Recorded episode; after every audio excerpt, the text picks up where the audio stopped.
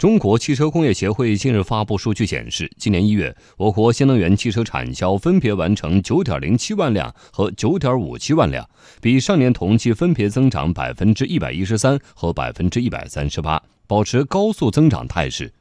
分析认为，今年车市首月整体新能源汽车产销情况超出预期。新能源汽车产销增长的动力是什么？景气度能否持续？新能源汽车投资机会在哪里？我们来听央广记者李思墨的报道。中国汽车工业协会数据显示，今年一月，我国汽车产销比上年同期分别下降百分之十二点一和百分之十五点八。在车市低迷的背景下，新能源汽车却出现了逆势增长。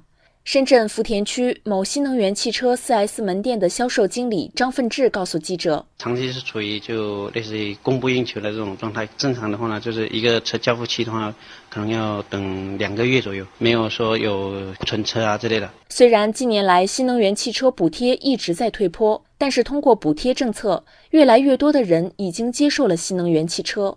深圳消费者陈先生，主要还是看新能源车的质量。”就包括它性能啊、内饰啊、外观各个方面，我觉得这才是成为消费者去购买新能源车的一个决定性的因素。那么政府补贴的话，会成为一个激励。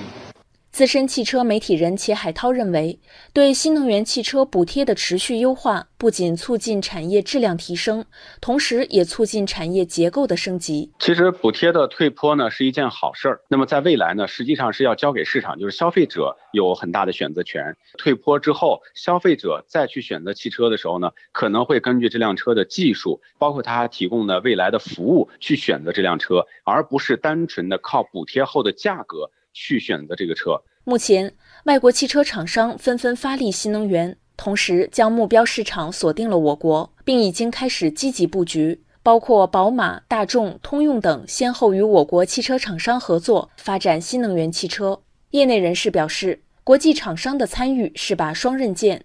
全国乘用车市场信息联席会秘书长崔东树认为，一个比拼质量服务的新阶段已经到来。新能源车目前来说进入了一个提质发展的阶段，大家在市场竞争中，尤其应对一九年新的环境，都在提升产品的技术指标。所以我觉得现在新能源车已经进入新的一轮比拼质量跟比拼技术的一个新阶段。二零一九年的话，新能源车应该给我们带来更多的惊喜。值得注意的是，新能源汽车虽然代表未来的趋势，并不意味着新能源汽车产业链所有的股票都值得投资。国信证券汽车行业首席分析师梁超认为，今年新能源汽车投资的机会主要集中在行业中游，成本低，需求大。一方面，销量的带来的这个需求不断的增长；另一方面，成本端原材料的价格继续在处于低位的一个水平，所以中游的这个电池，尤其是具备这种全球竞争力、进入到全球供应链体系当中的电解液啊。